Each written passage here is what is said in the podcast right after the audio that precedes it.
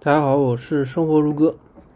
那么最近的这段时间的市场呢，真是让人感觉跌宕起伏，所以有一些情绪非常激动的粉丝过来问：啊，是不是可以跑了？是不是要崩了？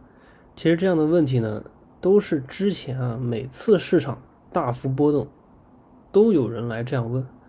其实呢，大家要头脑要清醒一点，不要每次都被情绪带着走。这个是很重要的一件事情。那么市场主要发生的大幅回撤呢，体现在一些之前就已经很贵的公司上面，比如我们会看到消费啊、医药啊、白酒啊、新能源啊等等板块的这些很贵的公司呢，都开始大幅回撤。这里面呢有一些头部的公司，其实我在公众号里面也提醒过大家，这些很贵的公司就不要再进去了。不知道大家有没有听这个建议？那么最那么同时呢，最近啊有一些明星基金开始大幅回撤，比如说很多重仓这个上面我刚才说的那些很贵的板块啊，什么消费啊、医药啊、白酒啊、新能源啊等等。那么像重仓这些行业的公司呢，最近呢都开始大幅回撤，有的开始禁止买入。这个因为我不能说是具体哪一只基金啊，所以这个名字就不提了。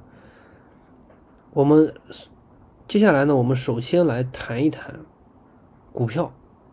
首先，高估值板块啊，由于之前炒的过高，再加上舆论导向，其实就是找接盘侠，所以脑子一定要清醒，不能再去买那些高估值板块的公司。同时呢，整个市场上。其实还是有一些非常优质的龙头公司，很便宜，但是因为它股价暂时不涨，所以很多人他就不买。这个其实就是个问题啊！你想想，公司便宜的时候，你才有机会啊！你等到股价涨得很高很贵，这个时候你再买，你不就是接盘侠吗？对吧？所以，我可以告诉你合理的建议，但是我不能控制你的人性，所以投资难就难在这里。人性很难。最后，我们再来谈一谈基金。基金我们一直在说这个指数基金和这个主动型基金，两者要搭配好。我自己常年的这个配置呢，都是指数基金多，所以两者的比例一般在六比四或者说七比三。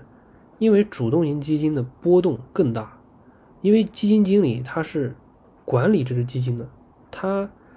他他会重仓某一些行业啊，他会重仓，他会有一次，他会有一些自己独特的思路，所以他关注的东西和机会就需要我们有更多的耐心。所以，如果说你看好一个基金经理，那你就不要因为他短期的波动就轻易的放弃。再说一遍啊，前提是你找的这个基金经理他是一个很优秀的管理者。再说一遍啊。你找的这个基金经理，他得是一个优秀的管理者，啊，不要因为短期的波动就轻易放弃。那你还不如买指数基金呢，对吧？因为你找不到人骂呀，对吧？你只能骂市场。但是你找买那个主动型基金，你看啊，这个基金经理怎么怎么样？其实这个东西没什么意思，对吧？你要给他更多的耐心啊。所以，只要你主动型基金选好了，坚持定投，收益还是很可观的。关键你是要给时间和耐心。